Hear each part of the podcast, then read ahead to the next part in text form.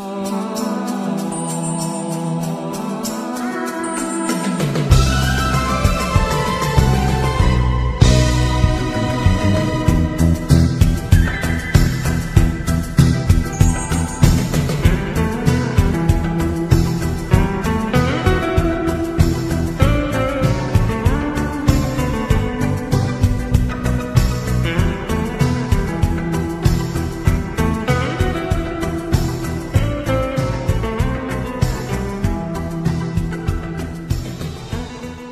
Bueno y bienvenidos una semana más a Guayara Podcast. Espero que estén todos y cada uno de ustedes muy seguros y a salvo y que se mantengan saludables dentro de lo que cabe en este tema de la pandemia del COVID-19. Y bueno, que empezamos esta semana hablando de un tema muy muy interesante que ha hecho noticia en las últimas semanas. Y se trata nada más y nada menos que de Rusia y de su muy conocido presidente Vladimir Vladimirovich Putin.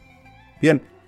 ámalo u odialo, pero no puedes dejar de hablar de él. Ese es el tema con Putin y ese es el tema con Rusia. No puedes dejar de hablar de Rusia porque Rusia, gustenos o no, es un actor importante en el mundo de hoy en día y las ideas políticas de Vladimir Putin se están convirtiendo cada vez más en un referente para muchos en varios países occidentales y especialmente se coloca como una contraposición ideológica de Occidente, una contraposición ideológica al discurso político dominante, especialmente en la era de Barack Obama. Pero bueno, Vladimir Putin es un personaje que nos va a traer mucho de qué hablar, porque es una de las figuras más estudiadas hoy en día y sobre todo la figura de Vladimir Putin es importantísima a la hora de conversar sobre la identidad nacional de Rusia y qué es Rusia en el mundo de hoy.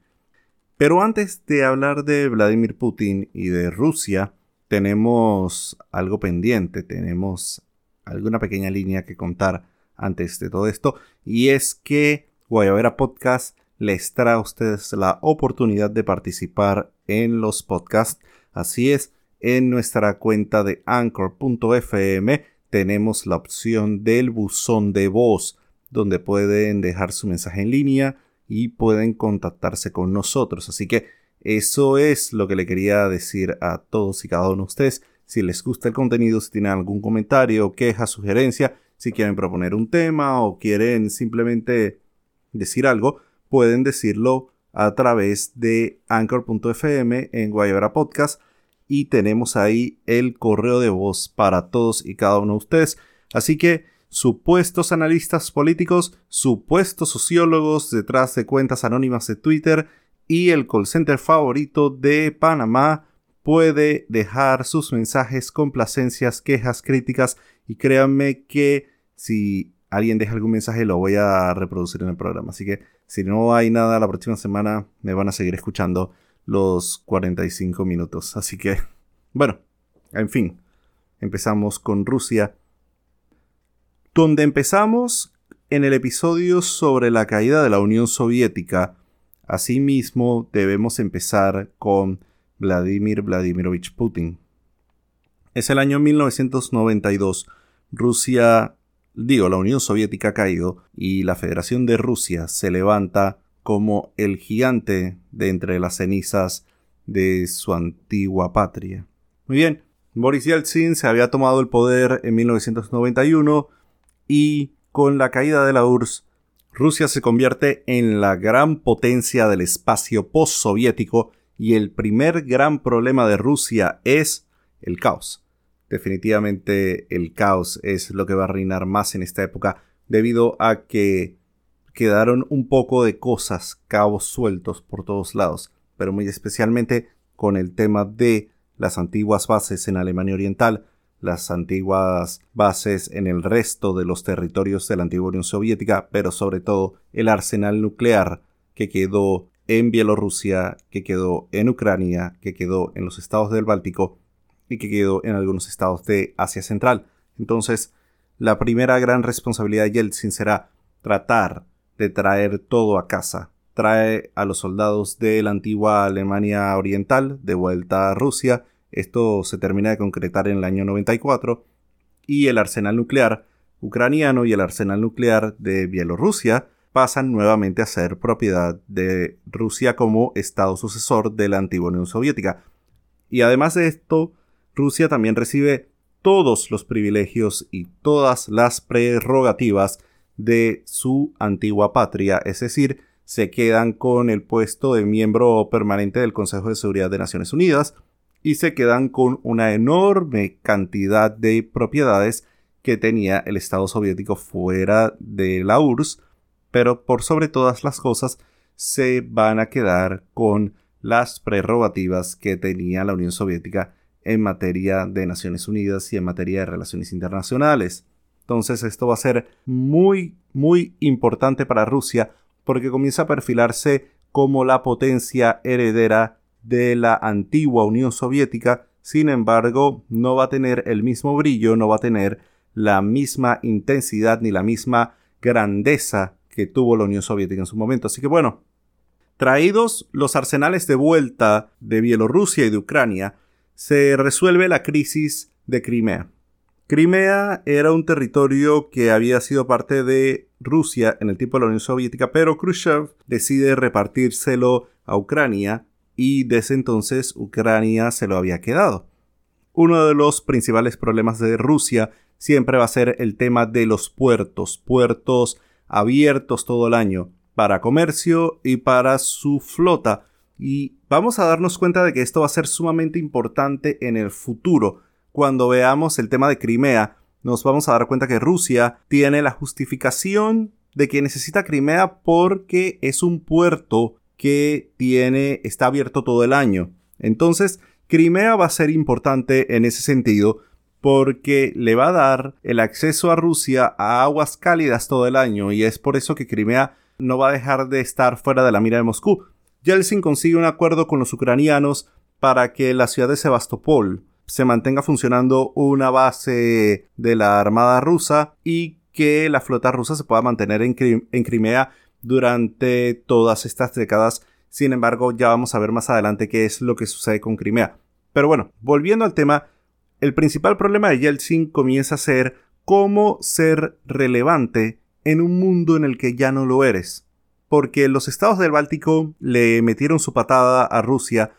Ucrania le metió su patada en un principio a Rusia, Bielorrusia también, y los estados de Asia Central, que no eran grandes actores en el entramado internacional, se vuelven muy ruso dependientes. Al ser productores de gas y de petróleo, ellos necesitan los oleoductos soviéticos para poder sacar su producción hacia el mar y poder venderla, porque los estados de Asia Central no tienen mar, entonces necesitan mantenerse unidos a Rusia y Rusia va a apalancarlos. El principal problema de Yeltsin en los primeros dos años va a ser el tema de cómo gobernar Rusia, un país que se encontraba sumamente resentido por la disolución de la Unión Soviética y que tenía más y más amenazas de que la explosión social y la desestabilización provocada por la privatización masiva y el cierre de empresas y compañías estatales va a traer un enorme descontento social va a traer el retorno de los comunistas que empezaban cada vez más a pregonar y a vociferar el retorno de la Unión Soviética. Entonces Yeltsin llega el año de 1993 y ocurre una crisis en el Soviet Supremo de la Federación Rusa todavía no se habían hecho las reformas a la Constitución, se usaba todavía la antigua Constitución soviética de 1990 y se hablaba todavía de Soviet Supremo. Yeltsin era el presidente, pero el legislativo seguía siendo el Soviet Supremo y tenía el poder constitucional para derrocarlo. Entonces, Yeltsin va a tener problemas con dos personajes importantes aquí. Van a ser Alexander Rutskoy y Ruslan Hasbulatov. Alexander Rutskoy, que era en ese entonces el vicepresidente de la Federación Rusa, y Hasbulatov, que era el presidente del Soviet Supremo. Debido a todo el problema económico y debido sobre todo al nacimiento sumamente rápido de los oligarcas. Los oligarcas eran funcionarios de mediano y alto rango del Partido Comunista y del gobierno soviético que se habían hecho sumamente ricos con las privatizaciones con las concesiones de las antiguas compañías estatales y de los recursos naturales y es entonces donde los oligarcas van a empezar a crecer y esta desigualdad aunada a la hiperinflación del rublo, aunada al masivo desempleo y aunada a la desesperanza, a la depresión que tenía la población por la caída de la Unión Soviética, van a provocar que el Soviet Supremo derroque a Boris Yeltsin. Sin embargo, el ejército no se une y es entonces que ocurre una de las escenas más impresionantes de la Rusia postsoviética, que sería el bombardeo del el Soviet Supremo de la Federación Rusa, que se encontraba en ese momento en la denominada Casa Blanca de Moscú. El bombardeo del Soviet Supremo va a ser una imagen sumamente fuerte porque los diputados del Soviet y los comunistas, los monarquistas, los radicales, incluyendo los nacional bolcheviques y otros grupos que se encontraban en oposición a Yeltsin, se refugiarían dentro del Parlamento y serían bombardeados por los tanques y veríamos esas escenas de cómo se destruía la Casa Blanca, cómo se incendiaba y cómo ocurría la matanza dentro del Soviet Supremo de la Federación Rusa. Y lo mismo pasaría en la torre de la televisión rusa, la torre Ostankinov, en Moscú. Entonces, este va a ser uno de los episodios más duros porque la democracia rusa no va a ser una democracia liberal y esto Yeltsin lo deja claramente establecido al acallar cualquier tipo de oposición o cualquier tipo de movida que quiera sacarlo del poder. Entonces, con el fin de la crisis de 1993, ocurren las reformas a la constitución rusa y se crea Rusia como un estado altamente presidencialista y Yeltsin, apoyado por los oligarcas, Yeltsin, apoyado por el ejército, y apoyado por Estados Unidos y sus aliados en Europa, va a crear la hoja de ruta para la liberalización de la economía y esto va a traer a finales de la década de los 90 un agotamiento del modelo económico ruso, va a traer una hiperinflación mucho más fuerte del rublo y va a provocar que Yeltsin tenga que renunciar a finales de la década de los 90. Pero también la otra gran crisis de la era Yeltsin va a ser el tema de Chechenia. Chechenia es una región que es fronteriza con Georgia, que es fronteriza en el Cáucaso, y esta región está altamente habitada por los chechenos. Los chechenos son un grupo de musulmanes que viven en esta parte de Rusia y que ellos, después de la desintegración de la Unión Soviética, estaban buscando también su autodeterminación como un país soberano. Sin embargo, Rusia Yeltsin les dejaría claramente establecido que Chechenia no sería, no sería un Estado independiente. Chechenia no lograría la autodeterminación. Y es aquí donde Rusia invade Chechenia y comienza la guerra de Chechenia, que duraría buena parte de la segunda mitad de la década de los 90 y sería Putin el que finalmente tendría que acabar con la guerra. Entonces, Chechenia va a ser un punto de desgaste para Yeltsin va a ser un punto de desgaste para el ejército ruso porque la guerra no convencional que los chechenos librarían en los montes del Cáucaso, la guerra del terrorismo, la guerra de los atentados, la guerra tan parecida a Afganistán y sobre todo la importación de guerreros mujahideen desde Afganistán, desde el Medio Oriente, provocaría nuevamente en la sociedad rusa una conmoción y un rechazo por la guerra de Chechenia, tal cual lo sintieron por la guerra de Afganistán, debido a que la guerra de Chechenia se estaba estancando y se seguía estancando y no había una salida tan rápida y tan fácil para el conflicto en Chechenia, y esto iba a provocar que la popularidad de Yeltsin se cayera y se desplomara, y junto con la crisis económica, Yeltsin no tendría otra salida que renunciar el 31 de diciembre de 1999 a la presidencia de la Federación Rusa. No importaba cuán amigo de Bill Clinton había sido, no importaba qué tan campechano, qué tan buena gente pudiera ser Yeltsin con el pueblo, el pueblo estaba harto de Yeltsin y Yeltsin no tendría otra salida que renunciar.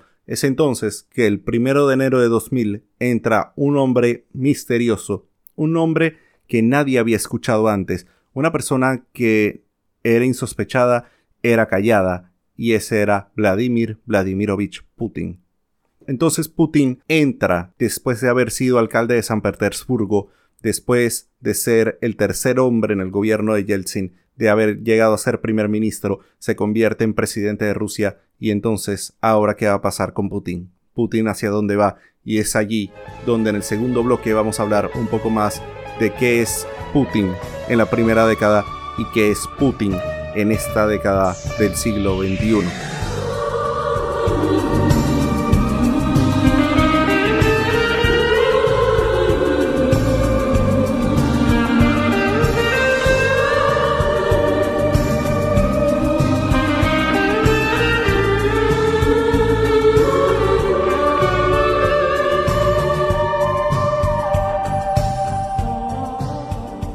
Bien, y empezamos el segundo bloque de Guayabra Podcast en este episodio sobre Putin, el putinismo y quién es Vladimir Vladimirovich Putin. Bueno, y empezamos haciendo un poco de historia hablando de la administración Yeltsin y del desastre que se convirtió luego de la crisis rusa de 1998, en donde la economía de Rusia se colapsó debido a la hiperinflación del rublo, así como los problemas en Chechenia pero lo más importante del periodo de Yeltsin va a ser el tema de las privatizaciones y el ascenso de los oligarcas como la nueva clase dominante de la economía rusa. En este orden de cosas, entonces, primero de enero de 2000 llega el entonces desconocido primer ministro de Rusia, Vladimir Vladimirovich Putin, y una de las primeras cosas que hace Putin es empezar a modernizar la administración pública comienza a deshacerse de los oligarcas y comienza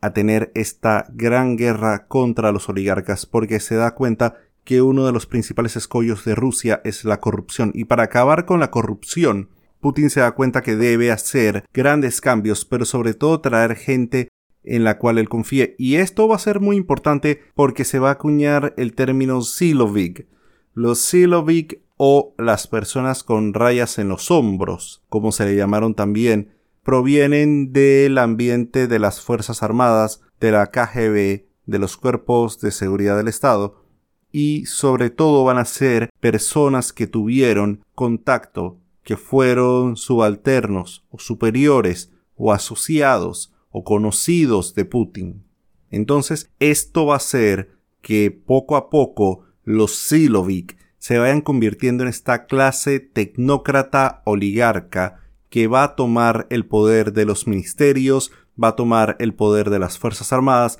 va a tomar el poder de las empresas estatales y es aquí donde Putin comienza la renacionalización de varias empresas estatales. La principal de ellas va a ser Gazprom, la empresa de gas rusa que hasta ese momento era propiedad de, de varios oligarcas rusos y el Estado vuelve y la recompra y se queda como socio mayoritario de Gazprom.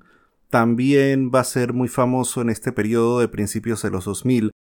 Roman Abramovich, tal vez algunos de ustedes lo recuerde por ser dueño de varios clubes de fútbol y por haber sido uno de los hombres más ricos del mundo, pero en ese momento Abramovich se había convertido en dueño de una empresa de gas llamada Sipnev que Sifnet eh, fue adquirida por Gazprom y es allí entonces donde Abramovich trata de convertirse en un oligarca leal o dentro del círculo de Vladimir Putin. Sin embargo, su incursión en la política y su incursión en la vida pública en Rusia termina abruptamente en 2008 y Abramovich se va del país. Es entonces que vemos cómo Putin va controlando y evitando que los oligarcas se conviertan en políticos si no son un Silovik, es decir, si no son parte del círculo cero de Putin y si no son parte del círculo cero de sus asociados. Entonces, Putin, ¿qué hace? Es un tipo bastante desconfiado y él comienza entonces a introducir a sus socios dentro del engranaje del gobierno, pero va sacando a los que no son eficientes, o sea, trata de mantener un sistema donde a los amigos y a los colegas se le da puesto de responsabilidad, se le da puesto de mando, sin embargo, si no cumple con lo que se le pide, se le saca. Si se convierte en una amenaza política, se le saca. Entonces vamos viendo cómo Putin va perfilando y se va consolidando su posición dentro del país. Lo que también lo ayuda muchísimo es el fin de la guerra en Chechenia, cómo logra acabar con la amenaza de los chechenos y del extremismo islámico y logra crear esta alianza con Rasman Kadyrov, que se había, había sido hijo de uno de los principales comandantes de las milicias islámicas en Chechenia y que ahora Putin lo colocaba bajo su ala y lo traía a convertirse en un Silovik y Kadyrov se convierte en presidente de Chechenia y le da, Putin le otorga a Chechenia esta autonomía dentro de la Federación Rusa para que pueda establecer todo lo que es la charía, pero dentro del marco de la normalidad rusa. Para la normalidad rusa siempre va a ser importante que se conserve el elemento cultural, el elemento tradicional, sin embargo, que se evite a toda costa que se convierta en extremismo o que se convierta en un interés o se conviertan esas ideas o, esa, o esos movimientos en contrarios al Estado y contrarios a el orden establecido y sobre todo contrario a su cuota de poder. Entonces Putin en este sentido va a crear una de las alianzas más importantes en materia cultural y religiosa que va a ser con la Iglesia Ortodoxa que había tenido un boom de vuelta luego de la caída de la Unión Soviética, una enorme cantidad de bautizos, una enorme cantidad de reapertura de iglesias, construcción de iglesias nuevas, se llenan de nuevo los monasterios, el clero crece y Rusia se va convirtiendo poco a poco nuevamente en un país ortodoxo luego de 70 años de ateísmo. Putin reconoce el valor de la Iglesia Ortodoxa y le comienza a dar un lugar cada vez más prominente en la sociedad, pero no va a ser sino hasta la muerte del patriarca Alexis y la llegada del patriarca Kirill, que va a tener un papel mucho más determinante porque Kirill se va a convertir eh, dentro de la, del discurso contra el liberalismo y contra la sociedad democrática en Occidente, Kirill se va a convertir en el punto religioso de la cruzada de Putin contra Occidente y contra la occidentalización de Rusia. Es aquí donde Kirill va a ser importantísimo porque él va a dar la articulación religiosa y la articulación de la identidad nacional de Rusia en este nuevo orden de ideas y en esta nueva identidad que quiere crear Putin. La sociedad que quiere crear Putin es una sociedad basada principalmente en el recuerdo de la Unión Soviética, sin embargo, en el recuerdo de lo grande que fue y de lo poderosa que fue, no en el recuerdo del comunismo, no en el recuerdo de Lenin, no en el recuerdo de Stalin, no en el recuerdo de Brezhnev. Y aquí Putin es sumamente crítico de los errores de Lenin, de los errores de Stalin, de los errores de Nikita Khrushchev, de los errores de Leonid Brezhnev y de los errores de Mikhail Gorbachev. Él va a, apelar a la Unión Soviética del soldado de la Segunda Guerra Mundial, del campesino del Koholsk, del trabajador de la fábrica, del intelectual, de la bailarina de ballet, de Yuri Gagarin, de Valentina Tereshkova, del Baikonur, del Star City, de la estación Mir, del T-34. Va a apelar también a la Unión Soviética que tenía por todo el mundo tenía sus intereses. Va a apelar a la Unión Soviética que estaba en Cuba, que estaba en Angola, que estaba en Alemania Oriental. Y esa es la Unión Soviética que él quiere proyectar. No la Unión Soviética del comunismo, sino la Unión Soviética de la grandeza de la Unión Soviética, de la grandeza de Rusia, porque para él la identidad nacional rusa debe basarse en la grandeza del pueblo soviético,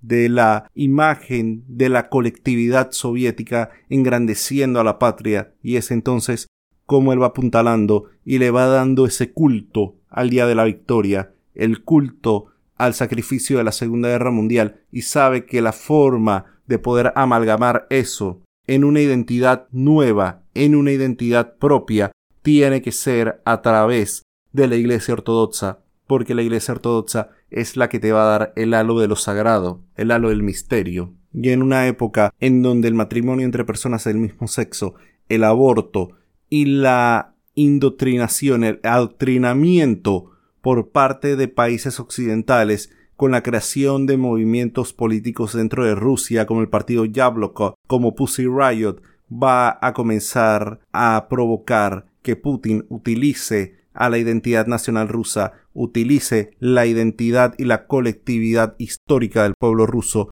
como el arma para acabar con cualquier intento de occidentalizar el país, porque Rusia lo que quiere convertirse es en un contrapeso de Europa, en un contrapeso de Estados Unidos. Entonces, para ser un contrapeso, necesita tener ideas propias, necesita tener identidad propia, pero sobre todo un amor a su pasado y un amor y un apego muy fuerte a su pasado. Y aquí va a ser que Rusia no va a añorar al zar, no va a añorar al imperio porque va a entender que el imperio fue un proyecto fracasado. Y esto es lo que el putinismo te recalca una y otra vez. No es añorar a la Unión Soviética, es añorar al colectivismo soviético, no es añorar al zarismo o al imperio, es añorar la unión perfecta entre la Iglesia y el Estado, pero sobre todo lo que va a añorar es la grandeza territorial de Rusia, la extensión del imperio,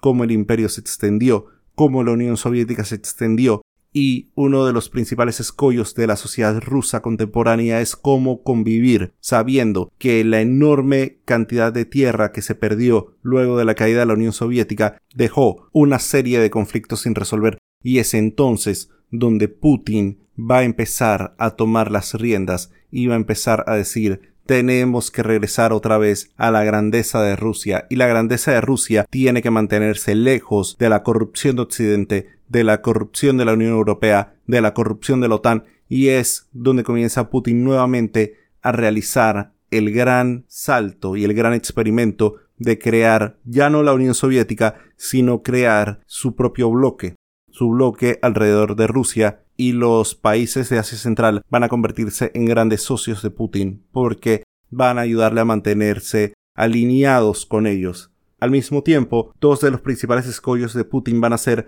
Georgia y Ucrania. Primero Georgia, porque en 2007-2008, si bien Putin no era presidente en 2008, era Dmitry Medvedev, pero Putin era primer ministro, así que ya ustedes saben. Putin, digo, Rusia tiene un gran problema y este ha sido que muchos conflictos sin resolver como Chechenia se quedaron por ahí y en Georgia quedaban tres. Quedaba Abjasia, quedaba Abjaria y Osetia del Sur. Abjaria fue anexada rápidamente a Georgia, mientras que Abjasia y Osetia del Sur se habían convertido en una especie de, territorios autónomos y también las tropas rusas desde la época de Yeltsin se habían quedado allí debido a conflictos étnicos entre abjasios, osetas y georgianos. Es entonces donde Putin decide que es necesario tomar y ayudar a que Osetia del Sur y Abjasia reclamen su independencia sobre todo porque el gobierno georgiano, y en ese entonces el presidente era Mikhail Saakashvili, quería convertirse en un socio cercano de la Unión Europea, añoraba que Georgia se convirtiera en parte de la Unión Europea y se convirtiera en parte de la OTAN. Saakashvili había llegado al poder en la Revolución de las Rosas, que había sido un movimiento pro-occidental y pro-Estados Unidos que había estallado en 2003-2004,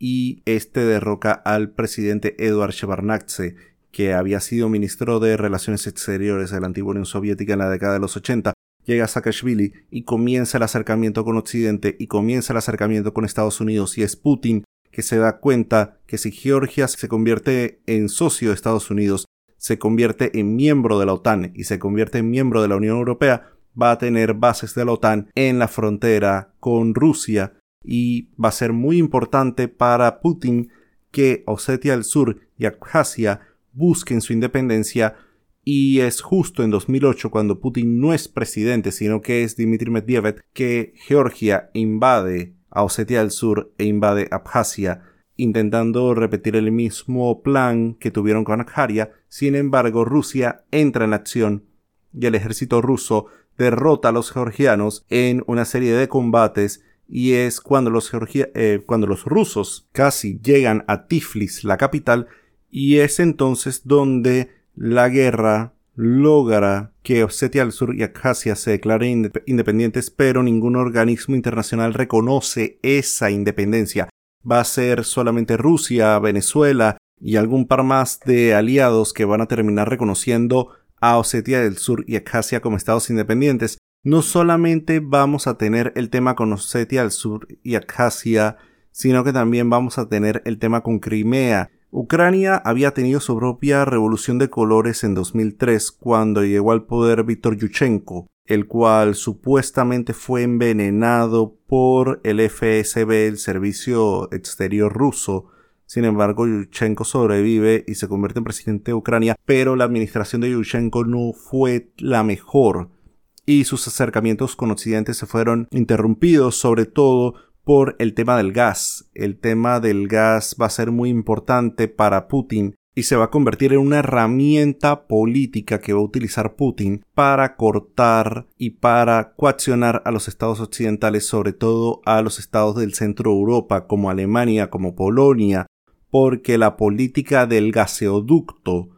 va a provocar que Alemania sufriera uno de los peores inviernos de su historia, cuando Rusia, que le vende el gas Alemania, le vende el gas a algunos estados del, Báltico y de los Balcanes, y le vende el gas a Polonia, Rusia decía cortar la llave y que se acabe el gas a Europa, que vamos a tener el tema de los inviernos sin gas ruso y la política del gasoducto va a ser muy importante para Putin porque Putin va a necesitar que esta política se mantenga y Yushchenko va a también intentar imitar la política del gasoducto cuando los pagos atrasados que tenía Ucrania con Rusia por el tema del gas, que Rusia también le vende gas a Ucrania, ellos le van a cortar el gas a Ucrania, sin embargo, como los gasoductos pasan por Ucrania, Ucrania decide cortar el gas hacia Europa del centro y a Europa occidental, y es aquí donde la política del gasoducto se acaba, porque Putin se da cuenta que mientras no exista un gasoducto que no pase por Ucrania, que, que no pase por un estado amigo, no va a poder tener el control y no va a poder aplicar la política del gasoducto. Bien, lo dejamos desde este tamaño por ahora y en el tercer bloque vamos a hablar de las relaciones internacionales de Rusia, vamos a hablar de Ucrania y vamos a hablar de Putin con las reformas constitucionales y el proyecto de país que quiere.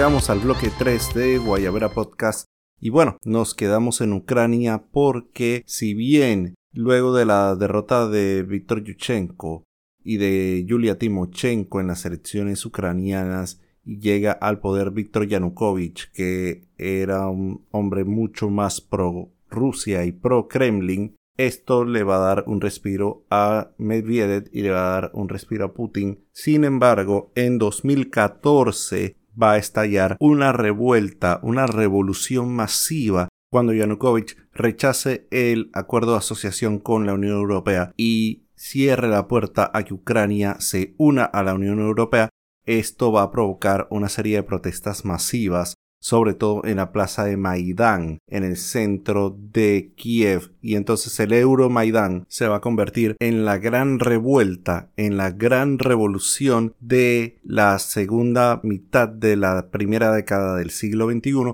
porque va a ser una revolución altamente influenciada por las redes sociales en Ucrania y va a ser altamente televisada a todo el mundo, cómo se van derribando las estatuas de Lenin, cómo se va haciendo la concentración de estudiantes y de jóvenes en la plaza de Maidán, hasta el punto que las imágenes de la represión, las imágenes de las protestas siendo fuertemente reprimidas por el gobierno de Yanukovych van a ser eco en todo el mundo y va a llegar el punto que Yanukovych va a tener que renunciar y va a tener que irse exiliado a Rusia. Muy bien, el gran problema de esto es que el gobierno ucraniano se vuelve, después del Euromaidán, se va a convertir en un gobierno excesivamente occidental, excesivamente pro Estados Unidos, pero por sobre todas las cosas se va a convertir en un gobierno abiertamente antirruso. Y esto lo va a dejar muy claro en la forma cómo se va a referir a Rusia,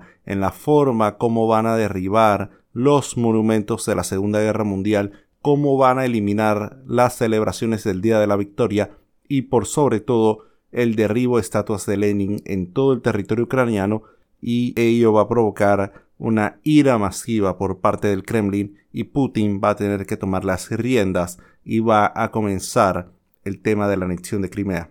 Como dijimos en el primer bloque, Crimea va a ser muy importante para Rusia porque la flota rusa del Mar Negro se encuentra estacionada en Sebastopol y es un puerto que se encuentra abierto todo el año, un puerto que no se congela al contrario de los puertos del Báltico, al contrario de los puertos del Océano Pacífico como Vladivostok, los puertos de Crimea van a ser sumamente importantes en el suministro de los recursos porque estos puertos son puertos cálidos. Entonces, Putin sabe que para poder quedarse con el acceso a Sebastopol y el acceso a los puertos de Crimea va a tener que hacerse control de Crimea. Y una de las cosas que le va a facilitar la vida con el tema de Crimea es que los crimeanos no estaban de acuerdo con el movimiento del Euromaidán y no estaban de acuerdo con la revolución que había ocurrido en Ucrania a tal punto que los mismos crimeanos van a ser los que se opongan en un primer momento a la adopción del Euromaidán en Crimea y luego van a ser las tropas de Rusia las que van a entrar en acción y van a tomarse la península. Es entonces donde Crimea acepta la unión con Rusia, se convierte en parte de Rusia, pero la comunidad internacional decide rechazar esto de manera masiva y va a haber resoluciones de Naciones Unidas, van a haber resoluciones del Consejo de Seguridad que van a utilizar el término de anexión, el término de ocupación y van a condenar en términos muy, muy enérgicos la acción de Rusia. Rusia, en vez de utilizar el poder de veto, lo que va a utilizar mucho va a ser el tema de no hacerle caso. No van a, no van a hacerle nada, no, no le van a hacer caso y Crimea va a mantenerse como parte de Rusia y se sigue manteniendo como parte de Rusia. El asunto importante aquí va a ser que luego del Euromaidán, los suministros, el uso de los gaseoductos ucranianos se va a suspender de manera definitiva, se van a construir nuevos gaseoductos esta vez en Bielorrusia y se van a construir nuevos gaseoductos como el Nord Stream que se va a construir a través del Báltico y va a conectar directamente con Alemania al norte. Va a comenzar una serie de movidas para sacar a Ucrania del juego y aumentar y consolidar la presencia de Rusia en Crimea y sobre todo en Sebastopol, al punto que al sol de hoy Rusia sigue manteniendo el control de Crimea, sigue manteniendo el control de Sebastopol y el grueso de la población crimeana, el grueso de la población de Sebastopol apoya a Rusia y por sobre todo ya no necesitan ningún tipo de comunicación con el resto de Ucrania porque se ha construido un puente que conecta directamente a Crimea con el resto del territorio ruso. O sea, ya la conexión por tierra que se tenía con Ucrania ya no es necesaria. Entonces, ya Rusia va a comenzar a cimentar su control, va a comenzar a cimentar su anexión a Crimea al punto que ya Crimea es parte de Rusia a efectos prácticos y no importa lo que diga ya Naciones Unidas, no importa ya lo que diga Ucrania, no importa lo que diga Estados Unidos, ya Rusia tiene un control efectivo sobre Crimea y eso se quedó hasta ahí. Entonces, las relaciones internacionales de Rusia van a ser muy estratégicas. En algunos puntos va a ser coalición con China, sobre todo en los puntos que tienen que ver con Asia Oriental, Corea del Norte, sobre el tema de las islas Senkaku o Diaoyu, con el Mar del Sur de China, van a hacer bloque también contra Estados Unidos y los occidentales en materia de intervencionismo en países como Irán, cuando ocurra también el intervencionismo en Yemen, cuando ocurre el intervencionismo en Venezuela, allí es donde Rusia y China van a ser mancuerna y van a ser bloque en Naciones Unidas y en los organismos internacionales para votar en común. Rusia va a tratar de mantenerse lo más neutral posible y sus relaciones internacionales van a ser para crear socios estratégicos en todo el mundo. Va a aumentar sus relaciones con India para la venta de armas, va a aumentar sus relaciones con Sudáfrica para intentar mejorar el tema del acceso de la flota rusa allá en el Cabo de Hornos, ahí en el sur del continente africano, va a mejorar sus relaciones con Vietnam, va a mejorar sus relaciones con Cuba, va a establecer una alianza sumamente importante con Venezuela para cimentar su presencia en Sudamérica y va a tratar de crear nuevas alianzas estratégicas ya sea con Nicaragua, ya sea con Argentina, ya sea con Bolivia, ya sea con Ecuador y con el resto de los países del ALBA. pero Rusia va a tener un impacto muy muy fuerte en Asia Central, donde va a mantener el control y va a mantener dentro de su esquema, de su paraguas, a los stans, los países que terminan con stan, que eran parte de la Unión Soviética, y como habíamos dicho al principio, ellos se mantienen dentro del paraguas ruso, sobre todo porque necesitan los oleoductos y los gaseoductos rusos para poder sacar su producción fuera de sus países y poder venderla en el mercado internacional. Rusia también va a ser un actor muy importante en el tema de la OPEC cuando sea mancuerna de Arabia Saudita para el tema de la producción, de las cuotas de producción y poder mantener un precio elevado del barril de petróleo. Pero sobre todo, el gran aliado de Rusia en la arena internacional va a ser Bielorrusia, porque Bielorrusia, antiguo estado parte de la Unión Soviética, va a siempre tener el sueño de querer recrear y querer reconstruir la antigua Unión Soviética hasta el punto que en los años 90 se firmó el famoso Tratado de la Unión, que se suponía que sería la unión política de Rusia con Bielorrusia, pero nunca, nunca se, se ha cuajado del todo. Y Bielorrusia se mantiene en una unión aduanera, en una unión monetaria, en una frontera abierta con Rusia, porque en el fondo añora regresar nuevamente al sueño de la gran Rusia de la Unión Soviética. La sociedad rusa aprobó el primero de julio reformas a su constitución para definir el matrimonio como la unión entre un hombre y una mujer, sobre todo porque para ellos el tema de la utilización de la causa del colectivo LGBT para hacer política, que es muy dado en Occidente, va a ser una forma de propaganda occidental. El tema de otras religiones entrando en Rusia que no sea la Iglesia Ortodoxa rusa, y esto va a ser un tema de choque con la Iglesia Católica, porque se considera que estas iglesias occidentales son agentes occidentales que quieren entrar al país. Todo el tema del bombardeo mediático ya sea a través de CNN, de Fox News, de Reuters, de AP y de las principales agencias de noticias de Occidente, también se va a considerar como un tema de propaganda occidental y el pueblo ruso va a comenzar a unirse y va a comenzar a aliarse y mantenerse alrededor de esta idea de grandeza, de esta idea de unidad nacional alrededor de la figura de Putin, porque Putin va a ser el que les dé la amalgama y les va a unir a todos y cada uno y les va a decir, miren lo que estamos logrando todos y cada uno de nosotros en este sentido de crear la gran Rusia y de regresar al tiempo de gloria, o mejor dicho, de crear una nueva era de gloria para Rusia. Ahora Putin no va a tener cortapisas para reelegirse y va a tratar de consolidar su poder y sobre todo de crear una nueva generación de políticos rusos. Va a tratar de crear un sucesor que continúe su legado, pero por sobre todo mantenga vivo el espíritu de la Rusia grande, de la Rusia unida y de la Rusia fuerte. Entonces, ¿qué es Rusia? ¿O qué quiere ser Rusia? Rusia quiere ser nuevamente el gran actor en la arena internacional, quiere ser el gran actor como lo fue la Unión Soviética, pero por sobre todo quiere regresar al tema de los bloques. Y es así como Rusia quiere lograr una política de bloques, países cojín, que mantengan a Rusia separada de la Unión Europea, mantengan a Rusia separada de China, mantengan a Rusia separada de Estados Unidos, de la OTAN, y mantenga ese escudo,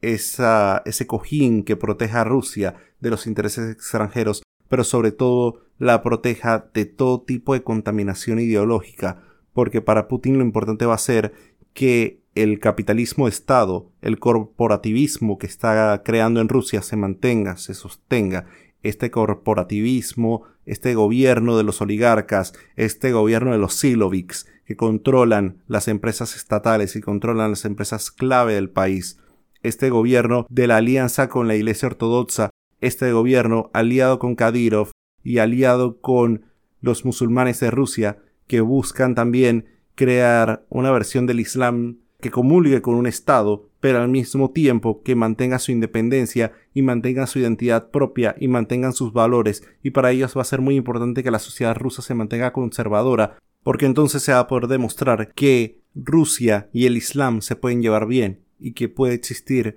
una identidad islámica en Chechenia y una identidad islámica en Dagestán y una identidad islámica en toda Rusia que pueda mantenerse consona con la idea de unidad y de la gran Rusia y que no sean ideas mutuamente excluyentes. Entonces, estos matrimonios de las religiones con el Estado van a ser muy importantes porque van a darle el piso ideológico a Putin y también va a crear esta idea del hombre que quiere traer de vuelta a la grandeza de la patria. Entonces, ¿qué podemos esperar de Rusia en, en esta década? Es interesante. ¿Qué puede suceder con Rusia? En la medida que los estados occidentales se conviertan cada vez más en gobiernos liberales, en gobiernos donde se implanten ideas y en donde la izquierda en Occidente se vaya convirtiendo y vaya convirtiendo las causas del feminismo, las causas de los derechos LGBT, las causas raciales y las causas sociales las vayan convirtiendo en instrumentos políticos, las vayan convirtiendo en escenarios para llevar su idea, sus ideologías y llevar su política hacia la sociedad, muchos en la derecha, muchos en el grupo de los reaccionarios van a ver en Rusia ese punto, esa idea, van a ver ese paraíso de un Estado conservador en donde Dios, la patria y la familia se encuentran unidas y juntas en armónica colaboración, creando una nación próspera y poderosa. Entonces, las ideas de Putin van a comenzar a permear en Occidente, pero no en la forma de plegarse a Rusia, sino más bien en la parte social, en la parte de la identidad cristiana. Y es aquí donde vamos a ver que van a aparecer figuras en Hungría, vamos a ver figuras en Europa Occidental y a final de cuentas va a llegar el fenómeno de Donald Trump en Estados Unidos. Por nuestra parte, en Guayabera Podcast ha sido un placer una vez más Espero que les haya gustado el episodio de hoy. Suscríbanse si no lo han hecho, síganos en nuestras redes sociales y nos oímos en la próxima semana.